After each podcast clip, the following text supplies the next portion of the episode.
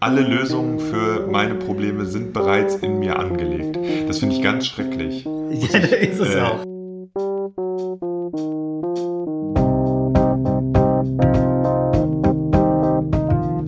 Liebe Zuhörerinnen und Zuhörer, herzlich willkommen zu einer neuen Folge Keine Experimente, dem Politik-Podcast für alle und keinen. Hallo Flo. Hallo Sebo und hallo an die Zuhörerinnen und Zuhörer.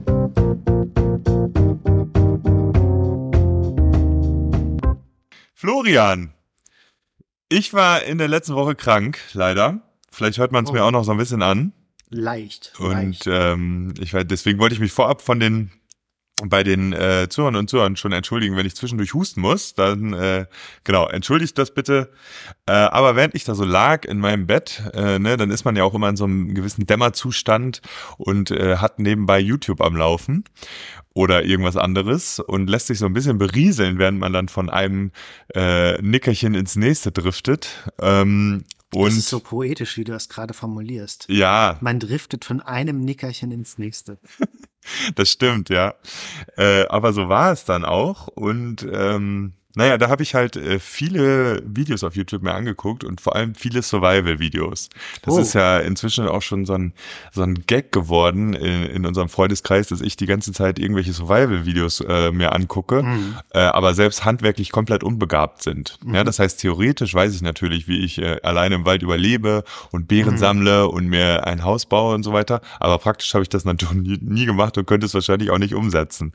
Und dann dachte ich, habe ich mich so ein bisschen gefragt, warum gucke ich das Ganze eigentlich? Und naja, in welche Richtung geht das? Mhm. Dieses ganze Survival-Tum und äh, dann sind wir darauf gekommen, dass was ja auch damit zusammenhängt, ist das Thema Prepper. Mhm. Und äh, darüber wollen wir heute sprechen. Also auch so ein bisschen über die politische Bedeutung von Preppern oder die gesellschaftliche Bedeutung, welche Ansichten die äh, mhm. da vielleicht vertreten sind, ähm, genau, und was das eigentlich, also was da eigentlich hintersteckt, das äh, würde ich heute gerne mit dir besprechen. Ja, ich würde dann dazu ergänzen, wahrscheinlich mhm. in die Richtung, in die es heute geht, ist, dass wir das Thema Prepper Survival als Aufhänger nehmen, als eine Art Oberflächenphänomen, was dann eigentlich für ein tiefergreifendes Phänomen unserer Gesellschaft ähm, ähm, ähm bezeichnet ist. Und zwar, das kann man sagen, in den modernen ähm, ökonomischen Strukturverhältnissen ein Individualismus, eine Individualisierung von Verantwortung. Ja. Worauf wir dann zu sprechen kommen werden und ähm, welche anthropologischen Grundannahmen überhaupt dem zugrunde liegen. Würde ich dann in einem weiteren Schritt vielleicht auch interessant finden. Ganz genau. Ähm, ähm, ja, lass uns erstmal äh, unterscheiden. Natürlich gibt es jetzt verschiedene mhm. Begriffe, ne, die man vielleicht auch nicht ähm, unbedingt miteinander verwechseln sollte. Es gibt natürlich Survival, ne, das ist so ein bisschen die Frage, wie überlebe ich in der Wildnis mit wenigen Ressourcen, mhm. etc. etc. Dann gibt es sowas wie Bushcraft, da geht's halt darum, vielleicht äh, irgendwo im Wald irgendwas zu bauen oder äh, Essen zuzubereiten oder so. Also wie baue oder produziere ich etwas in der Wildnis? Und dann gibt's eben diese Prepper-Bewegung, die ja sich auf eine Katastrophe vorbereiten will. Ja, der große Blackout oder sowas, die nächste Pandemie, äh, Krieg etc. Also da geht's darum, ähm, sich auf den Zusammenbruch gesellschaftlicher Strukturen vorzubereiten mhm. und dann entweder ein Bug-in zu machen, mhm. sich also so darauf vorzubereiten, dass man zu Hause die Krise überstehen kann oder ein Bug-out zu machen und da ist dann die Verknüpfung wieder mit Survival und Bushcraft, mhm. dass man eben sich einen Rucksack gepackt hat, mit dem man, wo dann alles Nötige zum Überleben ja. drin ist, für die nächsten x Stunden, 72 haben die meisten gesagt. Und ähm, die gehen dann in den Wald und überleben da weiter. Mhm. Ja, also sozusagen noch diese Neukreation der Gesellschaft. Dann so ein bisschen. Mhm. So. Und dazu habe ich mir äh, in Vorbereitung auf den Podcast eine ähm, Doku angeguckt und ich okay. würde jetzt gerne mal mit dir kurz das ähm, Phänomen so ein bisschen erfassen. Mhm. Und äh, in dieser Doku, da geht es um Konstantin, er ist 34 und er lebt in Schleswig-Holstein.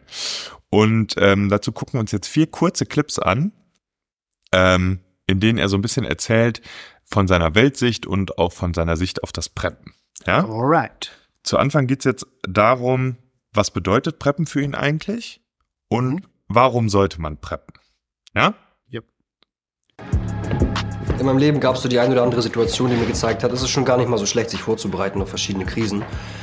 Und manchmal sind es private Krisen, wie zum Beispiel Trennung von einer Liebsten oder Jobverlust und ähnliches. So habe ich angefangen zu preppen, mir ein paar Vorräte beiseite gelegt.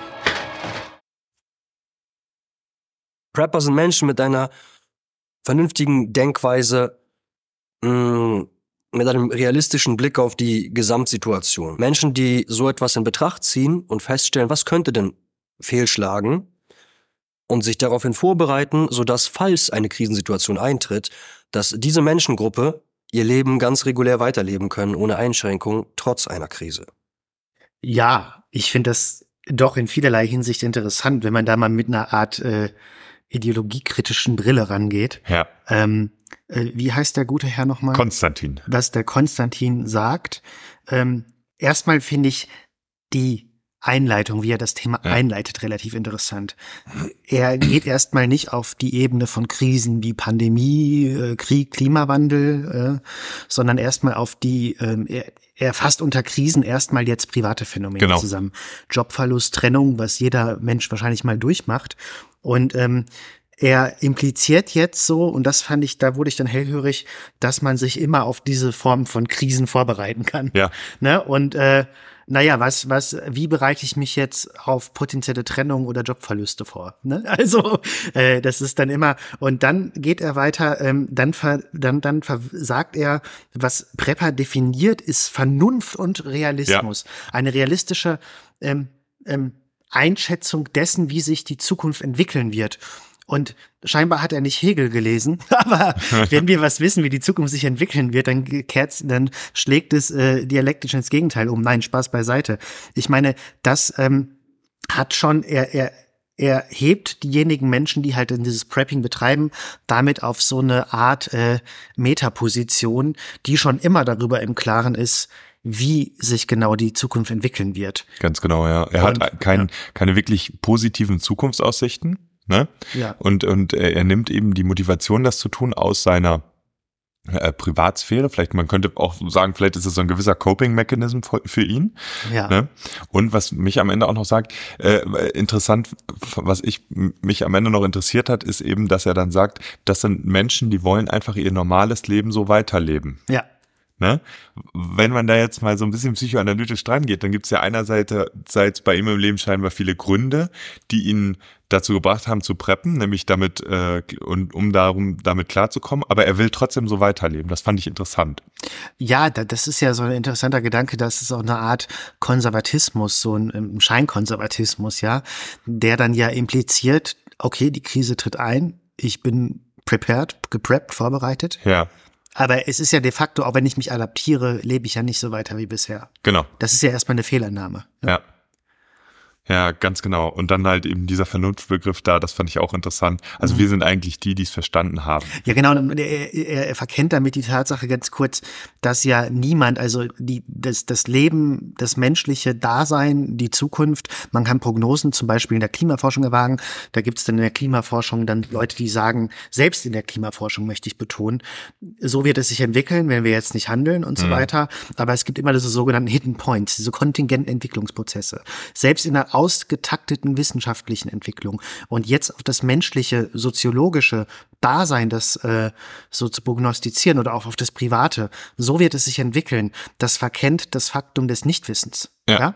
Ja. Was einfach das äh, Dasein ähm, charakterisiert. Und deswegen hatte ich ein Problem mit den Begriffen Vernunft und Realismus. Ja. Naja, okay. Ganz genau. Und ähm, gut, wir hören mal noch weiter, denn äh, wir sind ja ein politischer Podcast und wir wollen dieses Phänomen natürlich auch von politischer beziehungsweise, mhm. ich sag mal, gesellschaftstheoretischer Seite betrachten. So, im nächsten Clip geht's darum, äh, ja nochmal ein bisschen mehr zur Motivation und wie er sich dieses Szenario dann so vorstellt. Mhm. Ja? Wenn von 81 Millionen Menschen nur ein Drittel Prepper wären, wäre das schon eine richtig gute Entlastung für alle Stränge des Staates, der für unsere Sicherheit und für unser Wohlergehen sorgen. Äh, Im Grunde genommen, in einer Krise braucht man sich nicht um uns kümmern. Wir kommen gut aus. Wir haben die 14 Tage Mindestanforderungen vom BBK alle erfüllt. Also alle Prepper erfüllen das. Das heißt, in diesen 14 Tagen, wenn es zum Beispiel Notrationen gibt oder ähnliches, dann kann man sie funneln und dorthin geben, wo sie gebraucht werden nicht bei mir. Ja. das finde ich auch interessant, dass ja im Prinzip er sich auf das ähm, Bundesministerium für, wie heißt es denn, Katastrophenschutz, glaube mhm, ich, mhm, ähm, äh, bezieht, ne, oder, oder aus Innenministerium. Da gibt's ja ähm, bestimmte Vorschläge, wie man mhm. sich, äh, dass man so und so viele Liter Wasser im Keller haben sollte und so für mögliche Stromausfälle etc. Ne, dass er sich darauf bezieht mhm. und dann aber auch sagt, wie er durch seine Preparedness, also durch sein Prepping, ähm, den Staat entlasten könnte. Ne? Also im Prinzip äh, haben wir hier erstmal so ein gewisses solidarisches Moment. Ne? Also, also er macht das ja, die Motivation, die er hier angibt zu haben, wir werden gleich noch sehen, ob das, gleich noch überprüfen, ob das stimmt, ist ja eigentlich, ähm, ich möchte mich auch aus dem Grund vorbereiten, damit ich andere entlasten kann. Ja, aber da möchte ich kurz einhaken. Also man, ich, es gibt zwei mögliche Reaktionen, mit denen ich jetzt darauf geneigt bin zu reagieren. Ja. Erstmal, er sagt Staat und so, nicht belasten. Also erstmal findet diese Responsibilisierungsstrategie statt. Du als Individuum, also gesellschaftspolitische Problematiken, die eigentlich nach einer gesellschaftspolitischen Lösung verlangen, werden auf das werden individualisiert, ja, auf ja, das Individuum, genau. an das Individuum delegiert. Jetzt ist mein Problem, okay, er sagt, er kommt dann so ein bisschen so eine Staatsskepsis durch. Ähm, theoretisch würde ich sagen, okay, finde ich sympathisch, hat so ein bisschen eine anarchistische Strömung, ne? Selbstverwaltung, Aha. ne? Das finde ich wiederum, wenn das klappen würde, sympathisch. Da gibt's könnte Autoren, aber natürlich hat gibt's auch eine andere ähm, Interpretation, aus äh, dessen Sicht man das Ganze betrachten kann. Und zwar findet eben so eine Neoliberalisierung äh, gesellschaftlicher Verantwortungsgefüge statt. Ja, also das, wo es ja eigentlich einen gut funktionierenden Staat bedarf, wird dann auf Gemeinschaften, auf Individuen, auf Individuen verlagert. Mhm. Das haben wir zum Beispiel auch gesehen, wo ich immer skeptisch war bei der Ahrtal-Katastrophe. Ja. Wo dann, dann in den Medien sehr, sehr, ähm, das romantisiert wurde, dass die Leute sich so gegenseitig helfen und äh, die Natur des Menschen ist solidarisch. Ja. Und das ist ja auch gut, aber was da ein bisschen außer Acht gelassen wurde, wie viel Staatsversagen dabei. Ja. ja. Ne? Und und ja. das ist, das ist, das sieht man bei verschiedenen äh, Krisen. Ne? Ich sag mal, auch 2015 äh, war es ja so, dass vieles von dem, was eigentlich der Staat mhm. hätte leisten sollen in Bezug auf die Flüchtlinge, äh, von freiwilligen Helfern geleistet wurde. Ja. Ne? Man, man, dieses Wir schaffen das ist ja auch so ein bisschen. Wir, die Leute. genau, genau, die Leute, ne? Wir, beziehungsweise so ein bisschen der Hintergrund, der Staat verlässt sich darauf, dass es irgendwer schon macht. Mhm. Ne? Ich meine, es ist jetzt nicht, klar, äh, gab es da auch natürlich viele staatliche Stellen, die eingegriffen haben und so, aber eigentlich müsste dieses Problem von einem Staat in Gänze gelöst werden. Ja, ja. die Mittel müssten zur Verfügung gestellt werden und wenn sich freiwillige Helfer fänden, dann müssten sie auch entlohnt werden für ihre Hilfe, finde mhm. ich. Ja, äh, und ähm, das sieht man dann häufiger. Aber ich würde jetzt noch nicht so tief in diese Staatlichkeit eintauchen, denn dazu haben wir gleich noch ein, äh, wir, wir gucken uns, oder wir hören uns gleich noch einen anderen Prep an, aber den im späteren Verlauf. Okay. Konstantin spricht von Solidarität oder die, der Art von Solidarität, wie sie in einer solchen Situation stattfinden könnte. Mhm. Wir hören uns nochmal das an. Inwieweit man solidarisch ist zu einem Hilfesuchenden, hängt stets von der Situation ab. Es kann sein, dass ein alter Mann vor der Tür steht und sagt, bitte gib mir ein Paket Nudeln. Vielleicht bekommt er die. Es kann sein, dass ein anderer alter Mann vor der Tür steht und sagt, bitte gib mir ein Paket Nudeln, aber in einem anderen Ton. Und keine Ahnung, wie er vor meine Tür gelangt ist. Und ich habe ihn vielleicht auch noch nie gesehen. Und eventuell bedroht er mich. Abhängig von den Situationen. Also in Konstantins Welt scheint es viele alte Männer zu geben. ähm, genau, das Szenario fand ich noch interessant, weil ähm, gut, möglicherweise hilft er dem netten alten Mann. Mhm. Ähm, je nachdem, je nach, je nach Gusto gerade. Mhm. Ähm, höchstwahrscheinlich hilft er dem in diesem Beispiel dargestellten ja, agitierten oder, oder bösen alten Mann in der, in der Hinsicht nicht. Und das finde ich auch ganz interessant, ne? Das ähm, ist ja er setzt sich ja da in eine hypothetische Machtposition äh, hinein. Er stellt sich das ja so vor, dass er dann, dass die Leute bei ihm Schlange stehen und er kann dann über äh, deren Wohlbefinden frei entscheiden. Je nach ja, seiner das ist ja auch irgendwie paradox, dieser Gedankengang. Also er redet von dem solidarischen Prinzip, von dem Solidaritätsprinzip, was dann vorherrscht. Aber irgendwie negiert er diesen Gedanken dadurch, dass er dann diese Ressourcen hat, weil er gepreppt hat eben. Genau, es ist eben äh, kein Prinzip mehr.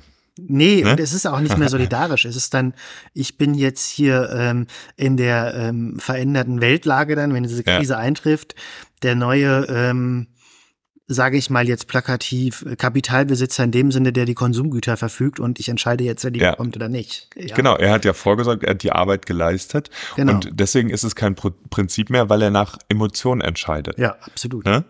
Also äh, Kant würde sich im Grabe umdrehen. Ja? das sowieso, Marx auch. okay, letzter Clip zum Thema Politik. Äh, sein, sein, seine Meinung zur Politik. Mhm. Es gibt so Fragen, die sind richtig unangenehm, und zwar meine eigene politische Meinung.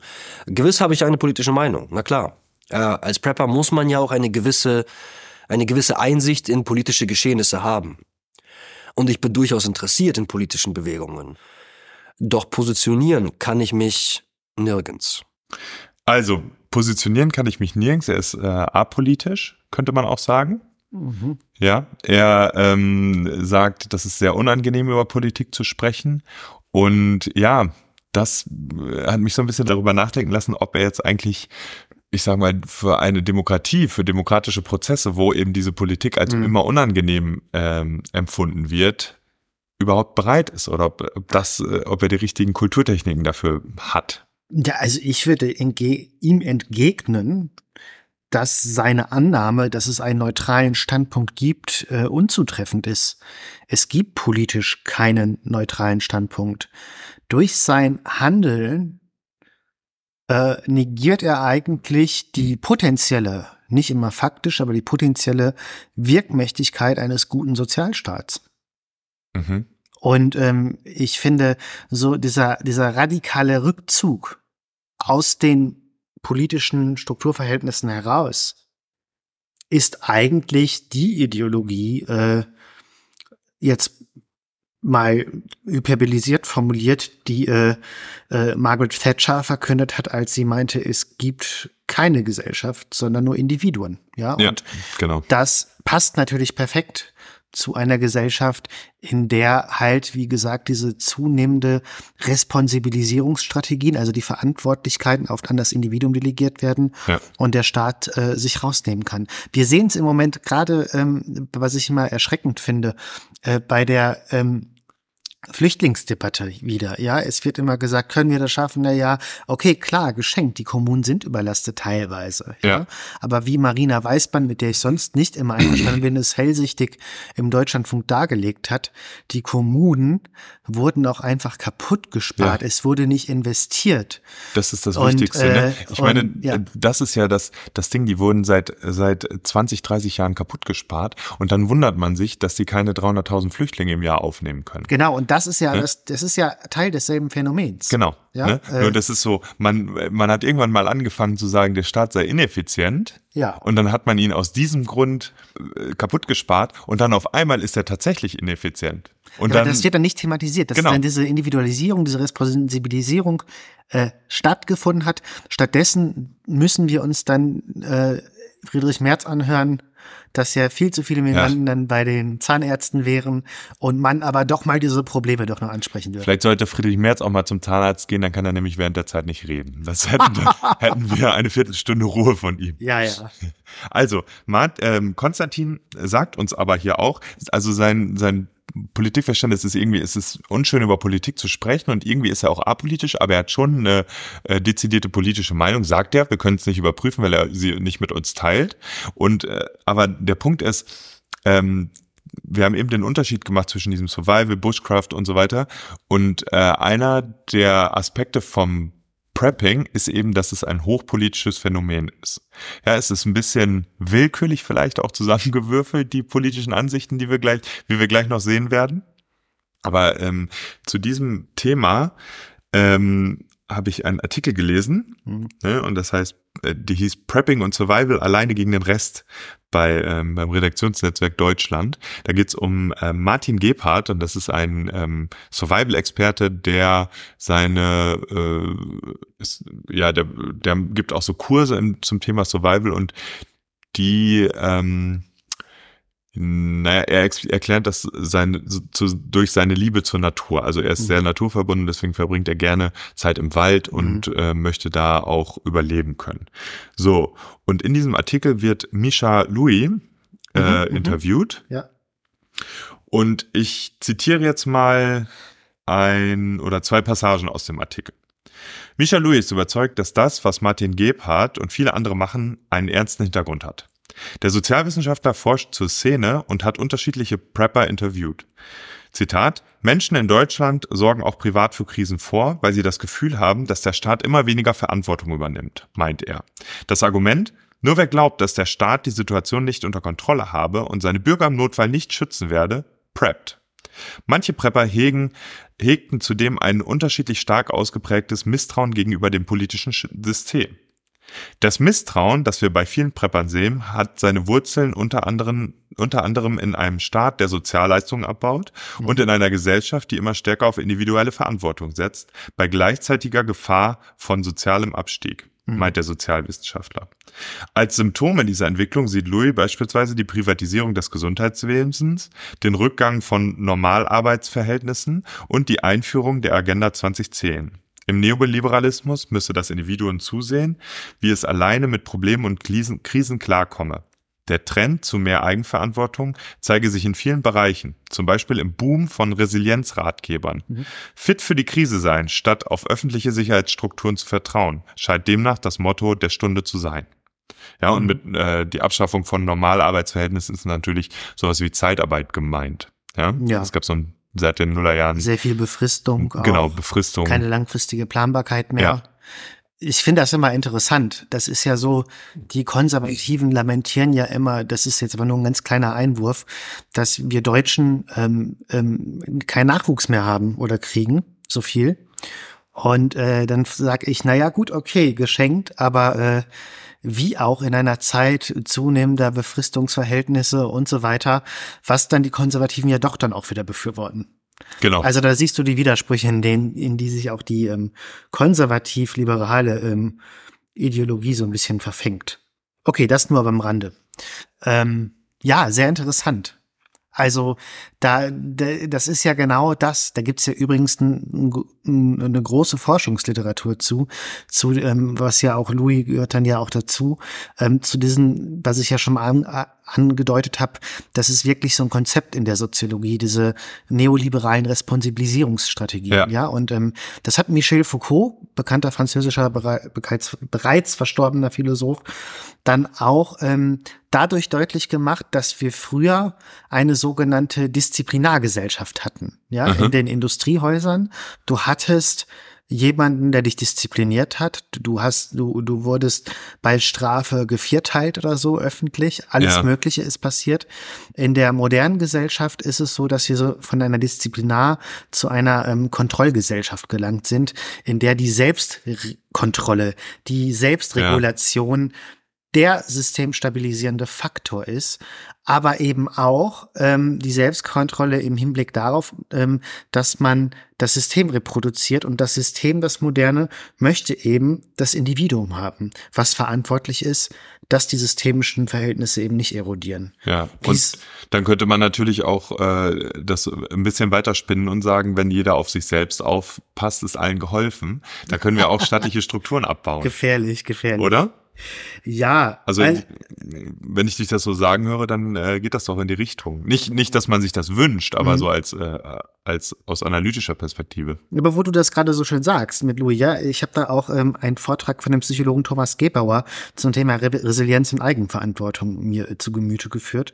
Und da sagt Gebauer unter anderem, weil ich werde da gleich dann noch mhm. näher aufkommen, der Begriff der Resilienz stammt ja eigentlich eben aus den Naturwissenschaften, konkreter der Physik, ja. Und jetzt ist es so, er, Gebauer sagt selber, das ist ein paradigmatisches Beispiel dafür, ähm, dass das eigentlich nicht immer funktioniert, äh, Begriffe aus den Naturwissenschaften auf die Gesellschaft oder Psychologie zu übertragen. Denn was wir jetzt haben, ist, ähm, dass ähm, eigentlich davon ausgegangen wird, dass der Mensch ähm, über eine natürliche Widerstandskraft verfügen muss oder ver zu verfügen hat, was eigentlich der psychologischen Forschung widerspricht, sonst gäbe es nicht diese ganzen Therapie. Äh, äh, Angebote, ja. Mhm. Und ähm, ich zitiere ihn dazu ganz kurz, weil es jetzt gerade einfach passt. Wenn Begriffe von einem Wissenschaftsbereich in den anderen übertragen werden, kann es zu erheblichen Missverständnissen kommen. Vor allem besteht die Gefahr, dass komplexe Zusammenhänge plötzlich viel einfacher erscheinen. Nur so scheint mir die fast schon überbordende Verwendung des Begriffs Resilienz erklärbar zu sein. Dabei waren die Motive, die Pädagogik und Psychotherapie in den zurückliegenden Jahrzehnten über Resilienz nachdenken ließen, durchaus zu begrüßen. Fraglos zielen Psychotherapie und Pädagogik darauf, die gesunden seelischen Kräfte von Menschen zu stärken. Man kann das mit dem Begriff der Resilienz umschreiben. Ziel ist dann die Förderung der Widerstandskraft von Menschen. Psychoanalytiker würden vielleicht von Ich-Stärke sprechen. Und das ist ja alles nicht falsch. Problematisch wird es erst, wenn in der Praxis der Blick für die komplexe Interaktion zwischen Mensch und Umwelt verloren geht und Resilienz auf eine personale Eigenschaft reduziert wird, auf eine individuelle Bewältigungskompetenz, die als solches in die, im Individuum existieren soll und dort gefördert werden kann. Zitat Ende. Ja, das ist ganz wichtig. Ich habe ja auch mal einen kleinen äh, Artikel zum Thema Resilienz geschrieben und der kommt tatsächlich aus den Materialwissenschaften. Mhm. Ja, und Resilienz ist eigentlich ursprünglich äh, etwas mit gemeint, dass ein Material einer Belastung standhält und dann wieder in seinen ursprünglichen Zustand zurückspringt mhm. sozusagen. Ne? Man kennt ja vielleicht diese Memory Metal äh, Videos, wo dann das Metall erhitzt wird und dann wieder die gleiche Form annimmt, die es vielleicht, die es äh, hatte, bevor es verbogen wurde. Oder in Cartoons, ja. Ja. So ein Hammer dann auf den Kopf dem, und dann ist da eine Riesenbeule und dann ist es wieder zurück. Und dann ist wieder alles in Ordnung, ja, ganz ja. genau. Ne? Aber ich meine, das ist ja etwas, was wir, ne, und inzwischen wird der Begriff überall verwendet, ja, Resilienz mhm. politischer Systeme. Könnte man sagen, gut, Nordkorea ist äh, sehr resilient. Da mhm. gibt es mhm. natürlich keine normative, ähm, keinen, äh, keinen normativen Aspekt dieses Resilienzbegriffs. Mhm. Ja, das heißt, wir, wir, es ist erstmal nichts notwendigerweise Gutes. Nee. Ja, und äh, was den Menschen angeht, ja, die Komplexität wurde ja hier gerade auch äh, genannt. Ne? Mhm. Und die Frage ist natürlich, ob man beim Menschen ähm, diese Art von Resilienz einüben möchte, dass man eben sagt, man hat, man ist in einem bestimmten Zustand es kommt eine Krise, man hält sie aus durch bestimmte Resilienzmechanismen und dann geht man wieder in den vorherigen Zustand zurück. Ja, weil da der Fokus halt aufs Individuum nur gelegt wird. Ja, ganz genau. Es wird gar nicht, es wird gar nicht so. Ja, wobei das ist noch ein anderes Thema. Also das sind ja zwei mhm. miteinander verknüpfte Themen, die aber beide problematisch sind. Ne? Weil einerseits könnte man sagen, auf individueller Ebene, nein, ich will mich doch äh, einerseits ist vielleicht meine Situation schlecht. Ich will mich in eine andere Situation äh, bewegen, die mich nicht immer, der mich, in der ich mich nicht immer diesen Krisen ausgesetzt sehe. Und andererseits könnte man sagen, gesellschaftlich müssen wir nicht die Gesellschaft so, ja, äh, so verändern, dass eben diese Krisen nicht mehr auf das Individuum äh, immer so einpreschen. Genau. Ja, ja und das, äh, da werden dann eben die ähm, gesellschaftlichen Strukturbedingungen nicht reflektiert, die zu diesen Krisen führen, sondern es genau. immer nur an die Adaption des Individuums appelliert. Was natürlich dann gesellschaftsstabilisierend ist. In einer Gesellschaft, die dann vielleicht ähm, möglicherweise nicht immer stabilisierenswert ist ja, von den genau. Verhältnissen. Ne? Ähm, ja, ja, das ist, äh, das ist halt ein Problem dieses Resilienzbegriffs. Okay. Ähm, gut, aber lass uns doch nochmal auf eine etwas andere politische Ebene oder etwas andere gesellschaftliche Ebene gehen. Mhm. Ähm, ich habe jetzt mir gedacht, oder zu, zu diesem Thema Prepper, äh, habe ich mir nochmal das, das sehr gute Buch von Caroline, Caroline Amlinger und Oliver Nachtwey aufgeschlagen, Gekränkte mhm. Freiheit, was ich jedem und jeder nur ans Herzen legen kann. Ähm, da machen die ein Phänomen auf, das nennt sich den libertären Autoritarismus, in, mhm. insbesondere in Bezug auf die, oder es wird in, analysiert insbesondere in Bezug auf die Corona-Proteste mhm. der mhm. Querdenker während der, während der Pandemie. Ja. ja? Und ähm, ja, was ist dieser libertäre Autoritarismus? Also es gab, wenn ihr unseren Podcast äh, verfolgt habt, dann kennt ihr auch den Philosophen Theodor W. Adorno sehr gut. Flo, du bist ja äh, eifriger Verfechter der Frankfurter Schule in Teilen. In Teilen, ja. Ähm, genau. Und äh, dieser libertäre Autoritarismus, das ist eben, also der hat, also Adorno hat das sogenannte autoritäre Syndrom äh, untersucht zu seiner Zeit mhm. im, ne, im Jahr 1950. Und äh, darunter äh, subsumiert er eben unter anderem die starre Verfolgung konventioneller Werte, die Unterwerfung unter eine idealisierte Autorität, binäres Machtdenken und Überlegenheitsfantasien oder allgemeine Feindseligkeit. Ja, das ist zu dem Zeitpunkt wurde gesagt, dann hat man einen autoritären Charakter. Und der libertäre Autoritarismus ähm, hat eben die ersten beiden Eigenschaften nicht, also nicht die konventionellen Werte und die Unterwerfung unter eine äh, idealisierte Autorität, äh, aber die restlichen Aspekte, ja, binäres Machtdenken und Überlegenheitsfantasien und allgemeine Feindseligkeit. So, ähm, und was heißt denn jetzt eigentlich libertär in diesem Autoritarismus? Also libertär heißt ja freiheitlich orientiert und autoritär oder Autoritarismus ist natürlich sich jemandem unterwerfend. Mhm. So, wie kommen jetzt diese komischen beiden Begriffe, die eigentlich nicht zusammenpassen, zusammen? Ähm, dazu möchte ich jetzt nochmal kurz was zitieren. Die von uns untersuchten Personen lehnen sich trotzig gegen soziale Konventionen auf, sind beseelt von dem anarchistischen, äh, anarchischen, Impul anarchischen Impuls, ihre Anliegen gegen alle äußeren Widerstände durchzusetzen. Okay, da finden wir die Prepper ja schon mal wieder. Dabei entwickeln sie bisweilen eine unermüdliche, destruktive Aktivität, die als heroischer Mut, zu sich selbst zu stehen, gewendet wird. Libertär ist hier Autoritarismus, weil er eine Abwehr gegen jede Form der Einschränkung individuellen Verhaltens darstellt. In ihm wirkt eine negative Freiheitsidee fort, in der sich das Individuum im Gegensatz zur gesellschaftlichen Ordnung verortet. Die libertären Autoritären identifizieren sich nicht mit einer Führerfigur, sondern mit sich, ihrer Autonomie. Eine autoritäre Rebellion kann in gesellschaftlichen Situationen auftreten, in denen politische Mächte an Legitimation verlieren. Dann also, wenn Autoritätsfiguren das Versprechen, Statthalter ungestillter Bedürfnisse zu sein, nicht mehr glaubhaft vermitteln können. Mhm. Ja, das heißt, wir haben hier ein, eine Hardcore-Version dieses Libertarismus, Ne?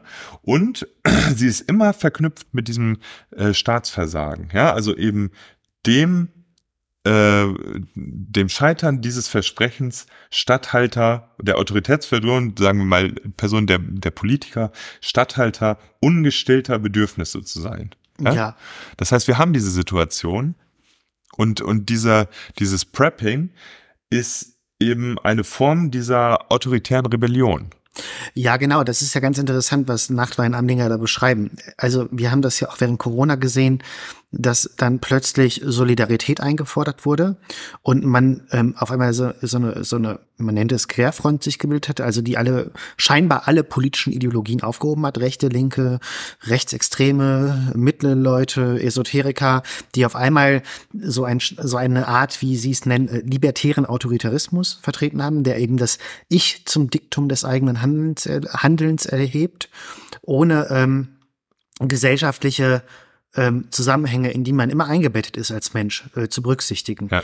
Was ich dann aber immer äh, verkehrt fand, und, und, und, und, und das ähm, bringen ja auch ähm, Amlinger und Nachtbleit zum Ausdruck, dass das ja eigentlich, also das wäre auch meine These, ein Produkt ähm, des neoliberalen Systems ist, das ja. neoliberale Subjekt. Diese Menschen, die auf einmal ähm, überhaupt nicht mehr, äh, die ganz autoritär ihre eigenen Interessen durchgesetzt haben, sich als atomisierte Individuen erfahren, sind ja ein äh, Produkt einer Gesellschaft, die diese Mentalität jahrelang befördert hat. Ja, ja ähm, deswegen habe ich gesagt, okay, man darf Solidarität natürlich einfordern in Krisen, auch in Form von mir aus von Impfungen, was auch immer. Aber das war immer so ein bisschen scheinheilig, weil diejenigen, die es eingefordert haben, dann aber auch nicht solidarisch waren, wenn es darum dann unbedingt ging, um Aushilfszahlungen für Jobs, wenn man dann irgendwie, genau. und ich meine, in einer kohärenten, in einem kohärenten, guten gesellschaftlichen System ist die Organisation natürlich derart, dass man natürlich, ähm, dass es Rechte und Pflichten gibt, aber ähm, aber dann auch ähm, die Rechte wirklich garantiert sein müssen wenn man die Pflichten einfordert. Das heißt, in einer Gesellschaft, ja. Äh, die wirklich nicht eben durch Agenda 2010 und so geprägt ist, äh, wo wirklich ein stabiles Sozialsicherungssystem ist, wo auch ähm, ähm, ähm, höherer Spitzensteuersatz und alles, da kann man das auch leichter einfordern. Und ähm, ich glaube, ja, ähm, da haben Amlinger und Nachtfei wirklich einen guten Punkt. Ja, das ist wichtig, ne? Ihr sollt euch jetzt alle alle impfen und Maske tragen und so und zu Hause bleiben. Und wir klatschen ja, und aber wir dann klatschen. für die. Äh, genau. ne, das, das kriegt ihr dann äh, zurück, weil ich meine, es gab bisher immer noch keine, meinem Kenntnisstand nach, keine signifikante Erhöhung der äh, Gehälter im Gesundheitssystem. Nee. Ne? Aber also. Anerkennung. Ja, genau, Respekt, ja, genau. Respekt, Viola das, was nichts kostet. Ja, genau. Aber Respekt muss sich auch materialisieren können. Genau. Ähm, ich würde in dem Zusammenhang auch gerne was einbringen, was ich gelesen habe. Und zwar äh, von dem großartigen politischen Analysten Nathan J. Robinson im Current Affairs Magazin. Und zwar heißt der Text, und das hat mit der Problematik zu tun, äh, mit dieser ähm, Delegierung von Verantwortungsverhältnissen an die Gesellschaft und nicht mehr an den Staat. Und der Text heißt Why the Problem Isn't Single Parent Families. Also warum ähm, das Problem eigentlich jetzt nicht ähm, alleinerziehende Eltern sind. Ne? Und da ähm, in den Text thematisiert Robinson ähm, das Buch The Two-Parent Privilege, How Americans Stopped Getting Married and Started Falling Behind von Melissa Kearney. Ja, Kearney hat ähm, mit ihrem Buch, irgendwie war es wohl mit ein Bestseller, wurde viel in den Medien thematisiert. Oh, und ihre These ist jetzt halt eigentlich so, naja, eigentlich muss der Staat wieder die Leute ermutigen, im, in längerfristigen Ehen zu bleiben, weil es den Kindern dann besser geht, Aha. weil die dann ökonomisch äh, besser gestellt sind. Ja, also sie blendet äh, jetzt Fragen aus, wie ähm, sollte der Staat nicht eher auch für Alleinerziehende die Ressourcen, die materiellen, die finanziellen bereitstellen, damit sie ihre Kinder gut erziehen können? Nein, die Lösung der ökonomischen Probleme liegt darin, dass man verheiratet bleibt. Also die, wie machen die das dann? Gibt es dann einfach eine staatlich verordnete Jobbörse, die dann allen alleinerziehenden Müttern und Vätern äh, einen jeweiligen Partner zuordnet? Oder wie soll das funktionieren? Nein, das, das, das wirklich Interessante ist jetzt, und das, das, das bringt Robert Robinson schön auf den Punkt, dass Kearney jetzt vorschlägt, dass die sogenannten Liberalen in den USA ähm, jetzt einfach mal so die Fakten anerkennen müssen ne? und ähm, nicht mehr länger die Daten ignorieren sollen, denn die Daten geben doch her, statistisch, dass einfach Eltern, äh, die noch in der Ehe leben, dass es den Kindern finanziell besser geht. Ne? Und ähm, und und Robinson kritisiert das dann und sagt relativ gut, hier ist so eine Art Ideologie, wird da deutlich, die Konservative besonders gerne in letzter Zeit benutzen, dass man doch ähm, vermeintlich auf wissenschaftliche Fakten verweist und sagt, dass die Linken und Liberalen die einfach nicht anerkennen wollen und nicht bereit sind, diese äh, Schlussfolgerung zu ziehen. Ja, und ähm, die, diese Ideologie, die, äh, die entlarvt Robinson dann ganz gut. Ich zitiere ihn dazu mal ganz, äh, weil, weil es dann einfach deutlicher rüberkommt. Ich sehe oft Argumente in dieser Form. Liberale ignorieren die Daten, weil sie sich unwohl fühlen. Aber tatsächlich zwingen uns Fakten und Logik dazu, scheinbar rückständige Ansichten zu akzeptieren. So betitelt Charles Murray sein neuestes Werk Facing Reality, Two Truths About Race in America und sagt, dass eine harte Analyse von Statistiken uns dazu zwingt, dass Schwarze einfach niedrigere IQs haben und anfälliger für Kriminalität sind. Er ist kein Rassist, nur ein Satiriker. Klammer auf, er ist ein Rassist. Klammer zu.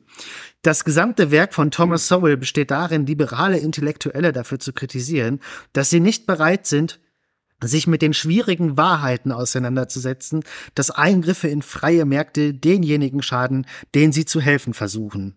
Klammer auf, tatsächlich ignoriert Sowell einfach die ihm nicht gefallenen Beweise. Klammer zu. In meinem Buch Responding to the Right zeige ich Beispiel um Beispiel dafür, wie konservative Ideologie als reine Tatsache dargestellt wird, wobei kontroverse normative Annahmen eingeschmuggelt und als objektive Wahrheiten getarnt werden. Natürlich bedeutet die Tatsache, dass dies ständig ständig passiert und genau die gleiche Form wie Kernis Argument annimmt, nicht, dass dies hier der Fall ist. Wir können nicht einfach über ihren Anspruch spotten, ideologiefreie Wissenschaft zu betreiben, es sei denn, wir zeigen, dass in der Wissenschaft Ideologie vergraben ist. Zitat Ende.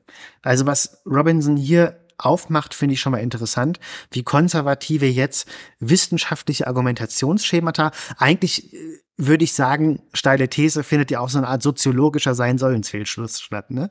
Also, mhm. Äh, wobei, das ist vielleicht auch Quatsch, aber sie, sie nehmen jetzt die harten Fakten und das sehen wir jetzt auch bei der ähm, Flüchtlingsdebatte. Wir sind überlastet, wir müssen jetzt die Grenzen dicht machen. Ja, ne? aber keiner fragt mehr, warum, nach den Hintergründen. Genau, und äh, oder deswegen, aber ähm, auch das Individuum, deswegen zitiere ich das ja. Es wird jetzt gesagt quasi, ähm, naja, äh, irgendwie geht's den Kindern schlecht, den alleinerziehenden Eltern. Ja, trennt euch nicht. Bleibt doch einfach in der unglücklichen Ehe, dann geht's aber dem Kind besser. Stay together for the kids. Genau. Und äh, das ist doch eigentlich, da sehen wir ja genau diese Responsibilisierungsstrategie. Ne? Also, mhm. dass einfach gesagt wird, nö, ähm, äh, bleibt mal lieber zusammen, dann wird's euren Kindern auch besser gehen. Und dann ähm, höre ich auch auf, aber ich würde ähm, hier nochmal dann ähm, ein Endzitat von Robinson bringen, äh, wo er das Ganze nochmal deutlich macht. Ob sie mit, und genau, er äh, geht dann natürlich auf die Widersprüche des äh, zeitgenössischen Kapitalismus ein. Ob sie mit Kearney über die Ehe übereinstimmen, hängt auch von normativen Annahmen darüber ab, was Eltern tun sollten oder nicht tun sollten, um ein Kind gut aufzuziehen. Persönlich glaube ich nicht, dass sie heiraten sollten, um ihrem Kind ein gutes Leben zu ermöglichen. Denn was ist, wenn sie nicht wollen? Was ist, wenn sie niemanden finden, mit dem sie eine solche Verpflichtung eingehen können? Sollten sie sich in eine unglückliche, lieblose Ehe zwingen? Natürlich nicht. Es ist albern, wenn der Staat die Ehe fördert, es sei denn, wir haben eine Möglichkeit, glückliche, gegenseitig befriedigende Partnerschaften zu garantieren.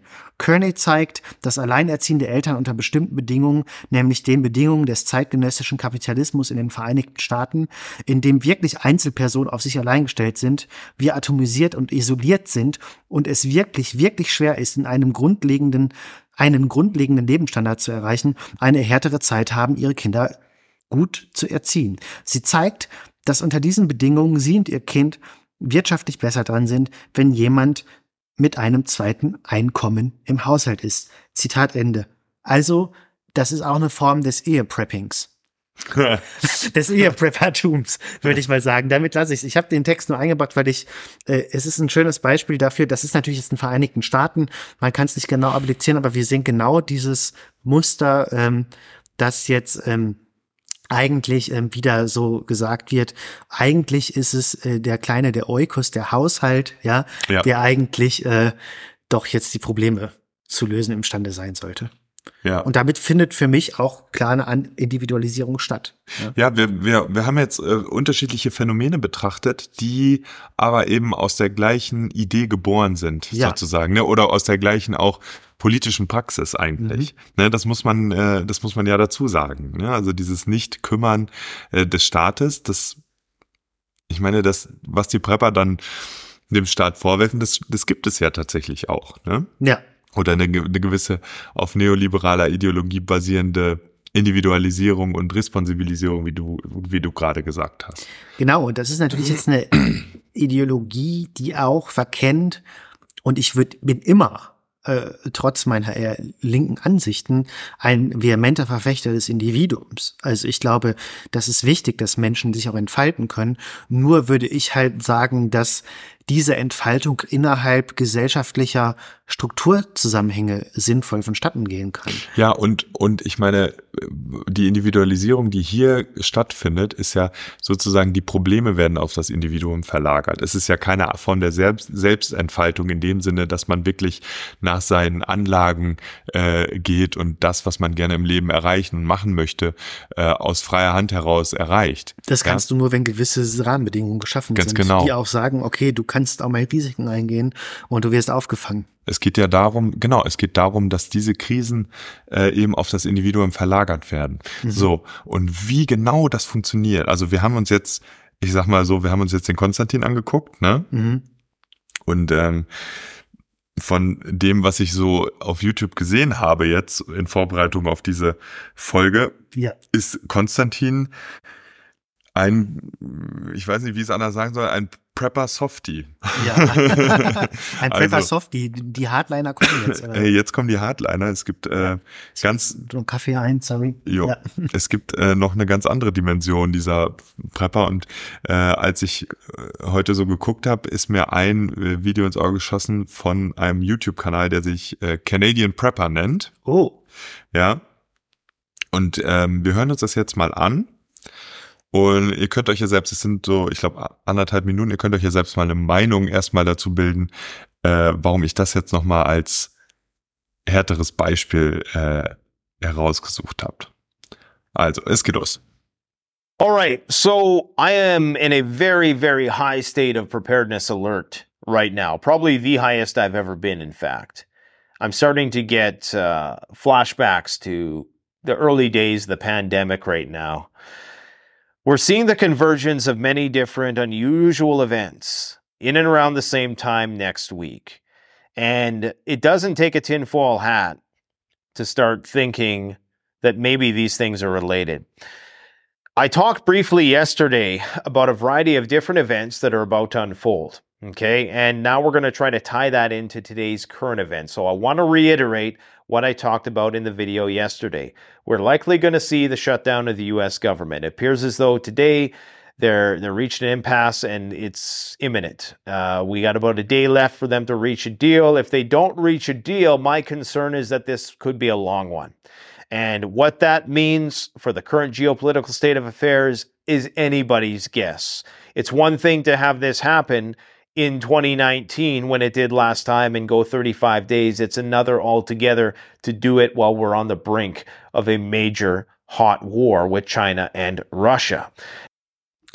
So, also ähm, ihr seht, dass nicht nur kleinere, äh, vermeintlich kleinere äh, Probleme auf das Individuum abgelagert werden, sondern auch der Weltkrieg Ja, und man muss sich vorstellen, dieses Video geht jetzt so noch eine halbe Stunde weiter. Ja, also mhm. da werden einzelne Phänomene äh, genommen, die auch tatsächlich auch passieren oder passieren könnten. Mhm.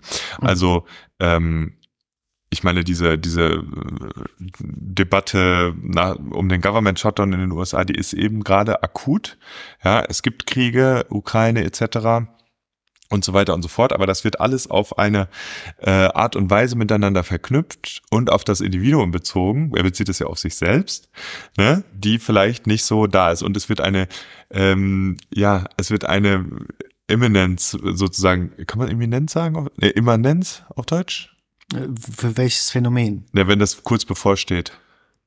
Ähm, Immanenz ist ja etwas in Nee, dann nicht. Also es steht, es wird so dargestellt, es steht das kurz bevor. Ja, das Video ja. kam heute Morgen, wir nehmen es am Samstag auf, kam es ähm, raus mhm. und ähm, in der nächsten Woche wird das alles passieren. Das heißt, kauft jetzt ein. Das war auch die Botschaft von vielen dieser, ähm, dieser Videos. Also ein Schelm, wer Böses dabei denkt. Ein Schelm, wer Böses dabei denkt. Ähm, also das ist die politische Dimension, ja, fragmentierte Einzel- Ereignisse, die auf eine bestimmte Art und Weise neu verknüpft werden, ja, oder mhm. überhaupt verknüpft werden, ja. Also wir haben eine bestimmte Form vielleicht auch von Hyperrealität hier, die, wie mhm. wir in der letzten Woche drüber gesprochen. Ich will nur mal kurz was zur Sprache sagen. Der Titel des Videos ist so ein Blitz-Emoji und dann alles in Caps. Here we go. Tanks a mess on border. Shut down in 24 hours. Romania on alert. Nationwide nuclear drill. Ja, also sitzt jemand in Kanada und äh, Tanks MS on Border und here we go. So, also, ne, es, vielleicht hat er doch ein bisschen Lust drauf. Eine Faszination mit der Katastrophe. Ja, ganz genau. In der unbewussten Hoffnung, dass sie dann doch nicht wirklich eintritt. Äh, vielleicht, vielleicht nicht, ja. ja. Äh, also Wachsamkeit und Dringlichkeit. Ne? Und das heißt, all diese Videos sagen, kaufe jetzt folgende Lebensmittel in den nächsten 24 Stunden. Und was natürlich auch immer äh, fantastisch ist, jetzt bei Canadian Prepper habe ich das auch ähm, gesehen, also alle Dinge, die vor, zur Vorbereitung notwendig sind, sind eben im eigenen Online-Shop erhältlich. Ja? Unter dem Video ist dann, sind dann, keine Ahnung, 16 Links, äh, unter denen man jeweils äh, die Dinge kaufen kann, die man benötigt, wenn der dritte Weltkrieg ausbricht. Mhm. Ja, ähm, also im Prinzip hat diese Notwendigkeit herzustellen für die Influencer, die das machen, so nennen wir sie so, weil sie verkaufen ja was, ähm, einen ökonomischen Nutzen. Aber im Prinzip könnte man ja auch argumentieren, dass es ursprünglich kein, keine sinnvolle ökonomische Entscheidung ist, auf das Ende der Welt äh, sich vorzubereiten, oder? Nee, in dem Sinne nicht. Also, also man kann sagen, dieser Online-Content, den die da bereitstellen, ist primär Marketing. Ja. Ne? Nee, es, es, es findet eine Vermarktlichung des Katastrophalen statt. Ja. Also äh, sie, also sie, sie, sie können ihr Geschäftsmodell ja nicht aufrechterhalten, wenn es nicht diese Idee einer Apokalypse oder einer Katastrophe gäbe. Ja. Ganz genau. Ähm, und durch diese Vorhersagen äh, ne, und dieses Politikverständnis wird es eben, wird das eben so etabliert.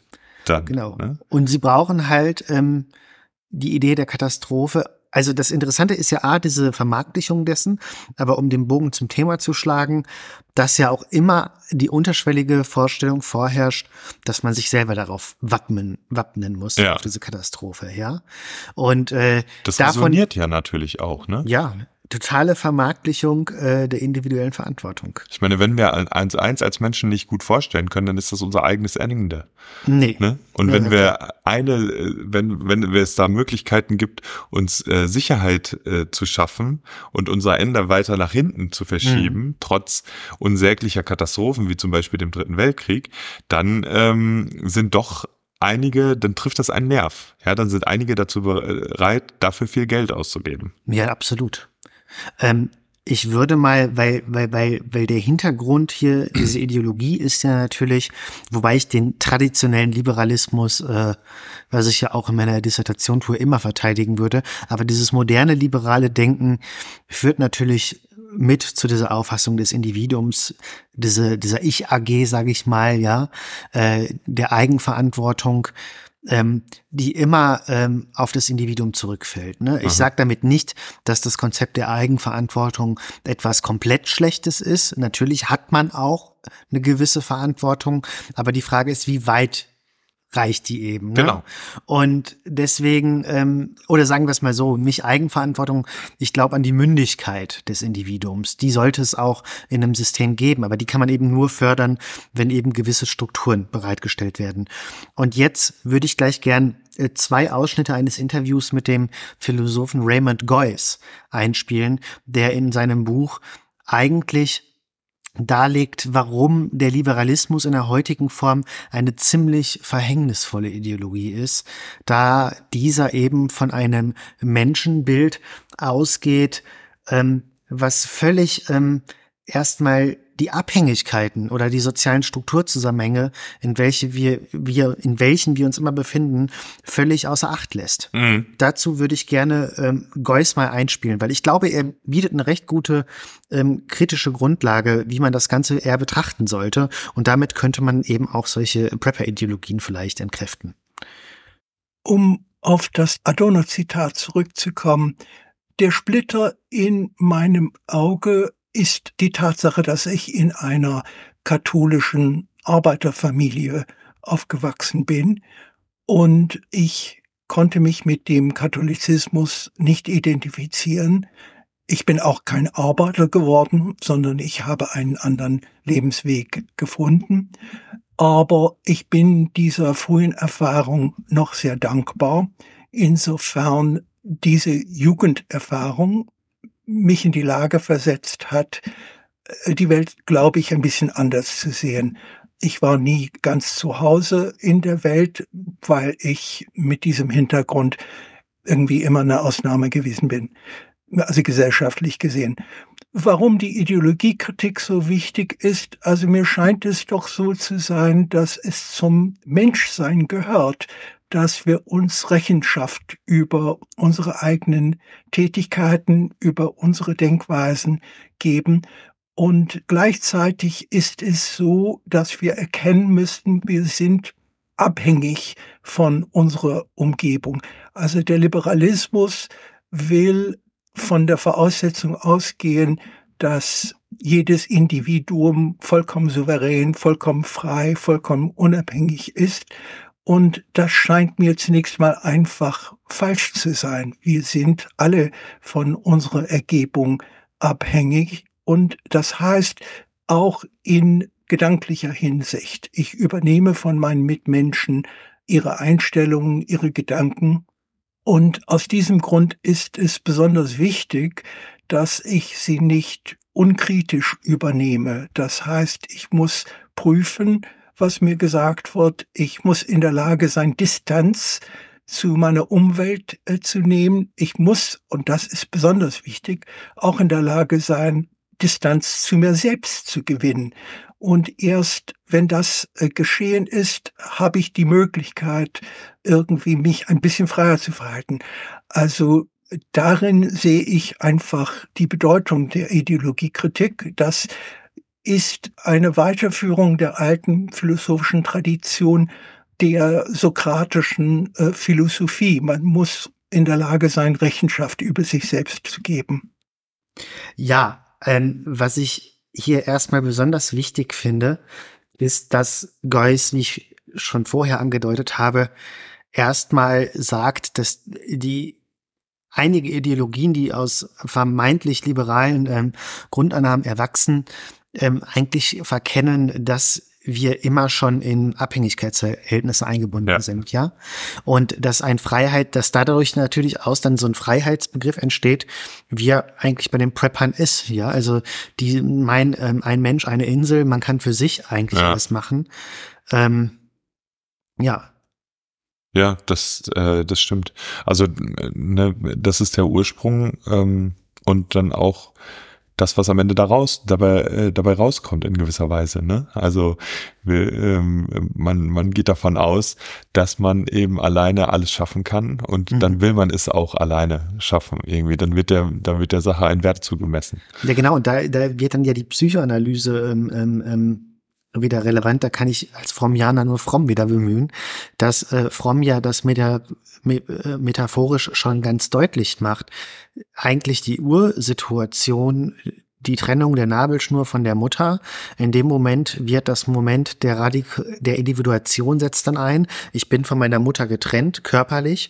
Aber Fromm sagt wiederum auch, wir sind aber natürlich auch dann noch durch die Brust und so weiter, durch die Nahrung immer darauf angewiesen. Und wir, wir werden biologisch schon in diese Abhängigkeitsstrukturen geboren. Aber nur dadurch können wir auch später Freiheit erlangen. Ja, also deswegen, ja, was natürlich. diese Ideologie halt völlig verkennt, sind die eben einfach die Bedingungen, die zum Ausüben deiner Freiheit notwendig sind. Ganz ehrlich, wenn jetzt alle Eltern der Welt nur noch wirklich ernsthaft diese Ideologie verfolgen würden, diese neoliberale Ich bin mir mein Nächster, mache und bereite mich vor, ja, dann würden wir keine gelingenden, äh, groß wachsenden Kinder mehr sehen.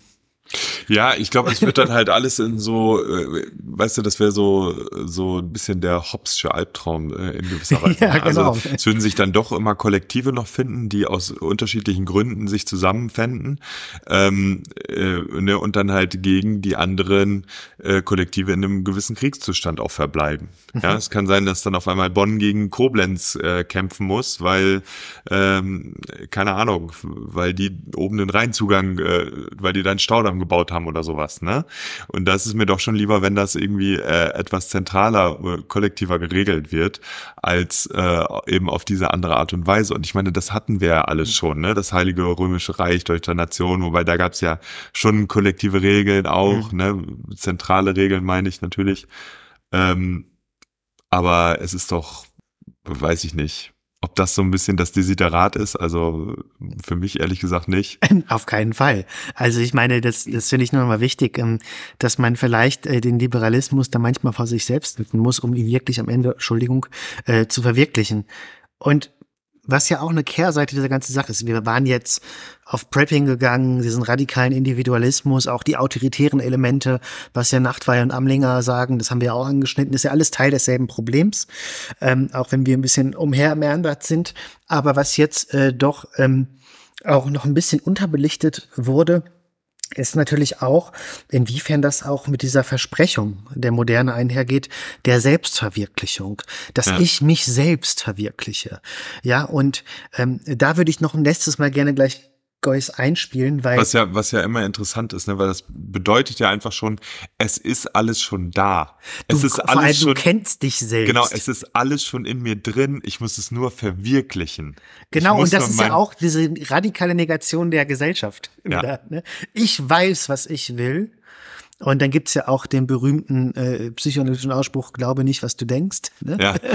Und äh, so. Äh, Alle Lösungen für meine Probleme sind bereits in mir angelegt. Das finde ich ganz schrecklich. ja, da ist es Äh, auch. Ich finde das äh, richtig. Also, ah, ich will nicht sagen primitiv, aber es ist schon die, Ne- die Negation von allem anderen. Und das ist jetzt nicht so, dass wir da nur an FDP-Leute oder sowas denken müssen, die im Anzug daherkommen und uns das auf diesen, auf eine bestimmte Art und Weise sagen. Nee, das ist eben genau auch Teil dieser äh, Resilienzbewegung etc. etc. und diesem Code, Absolut. dem Coaching und so, ne? Also verschiedene gesellschaftliche Phänomene gibt es da, die äh, heutzutage ähm, ja im Umlauf sind und auch viel nachgefragt werden, die eben genau systematisch die gleiche Vorannahme nehmen, nämlich dass alles in uns angelegt ist. Absolut. Und, und da, ähm, finde ich, bringt Geuss genau da eigentlich ein richtig gutes Gegenargument vor, weswegen ich ihn hier Nummer einspiele. nämlich diesen Gedanken, dass das Selbst sich selbst intransparent ist, dass es opak ist. Aber es stellt sich hier nicht die Frage, wie sehr opak sind wir uns eigentlich? Sind wir uns nur ein bisschen oder sind wir uns durch und durch untransparent? Und selbst wenn wir davon ausgehen sollten, dass wir uns nicht immer transparent sind, müssen wir dann die Illusion, den Anspruch der Selbstbestimmung nicht trotzdem aufrechterhalten, denn wie ließe sich sonst so etwas wie gewaltförmige Fremdbestimmung, Herrschaft verhindern? In der religiösen Tradition ist es natürlich klar, dass die Selbstkenntnis eine Grenze hat. Das heißt, es bleibt immer ein Rest zurück, der uns dunkel bleiben wird. Und ich muss gestehen, dass ich diese Vorstellung von dem Katholizismus übernommen habe. Genauer gesagt, also es heißt bei Nietzsche gelegentlich, man könne gewisse religiöse Vorstellungen übernehmen und naturalisieren. Und ich würde sagen, ich habe diese Vorstellung von der Erbsünde übernommen und naturalisiert. Das heißt, wir können natürlich, ich sollte vielleicht auch noch sagen, ich bin Kontextualist. Ich bin kein Mensch der Absolutheiten. Ich glaube, man muss alles immer in seinem Kontext sehen. Und das heißt, wir können natürlich immer weitergehen, wir können uns immer besser kennenlernen, wir können immer neu entdecken, was wir eigentlich wollen, wir können immer neue Schichten der Seele freilegen. Aber dass wir da überhaupt an ein Ende kommen könnte, scheint mir eine Illusion zu sein. Also es kommt der Punkt, wo man einfach nicht weiter kann, aus dem einen oder dem anderen Grund. Aber das ist wieder eine empirische, pragmatische Angelegenheit. Wie weit ich kommen kann, hängt von den Umständen ab.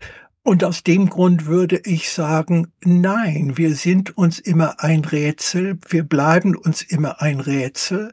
Und angesichts dieser Tatsache ist es nicht angemessen, gewisse Illusionen in der politischen Sphäre aufrechtzuerhalten. Es kann gelegentlich so sein, dass die Regierung oder die Partei besser weiß als der Einzelne, was in seinem Interesse ist. Es kann sogar sein, dass die Regierung oder die Experten oder die Partei besser weiß, als ich es selbst weiß, was ich will. Da wird nochmal genau diese Konzeption dieses äh, Selbstverwirklichung Paradigmas eigentlich argumentativ einer Infragestellung unterzogen. Ne? Mhm. Ja, also wir können uns vielleicht auch gar nicht selbst kennen.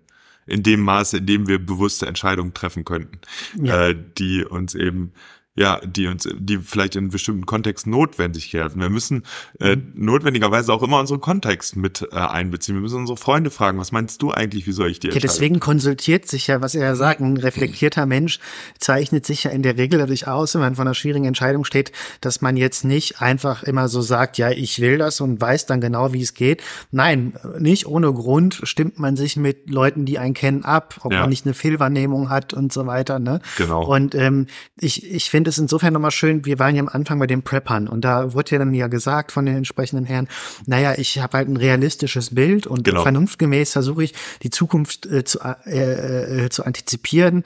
Ich sehe mögliche Krisen und versuche vernunftgemäß zu handeln. Und ich äh, würde dann sagen, nee, hast du nicht.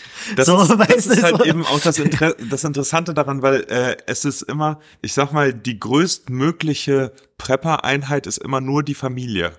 Es geht ja. nie darüber hinaus. Warum ja. organisiert man sich nicht äh, als Gemeinde oder so mit, weiß ich nicht, ein paar hundert Leuten, die sagen, okay, im Notfall mache ich das und du machst das und so. Das könnten, warum nimmt man nicht mehr Leute mit rein, um das zu, zu organisieren? Das sagt ja Robinson auch übrigens in seinem Text, wenn du das sagst. Der meint auch, da macht er so alternative Modelle auf, wo es um die Eltern geht, die ihre Kinder erziehen.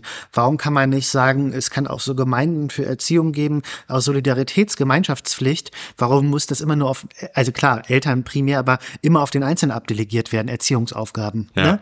Und äh, oder staatliche Infrastruktur mehr bereitstellen, natürlich. Stichwort Kita, ja, ohne jetzt ja, in Utopismus zu verfallen. Ne? Klar, ne? ja. Das wäre natürlich das Beste.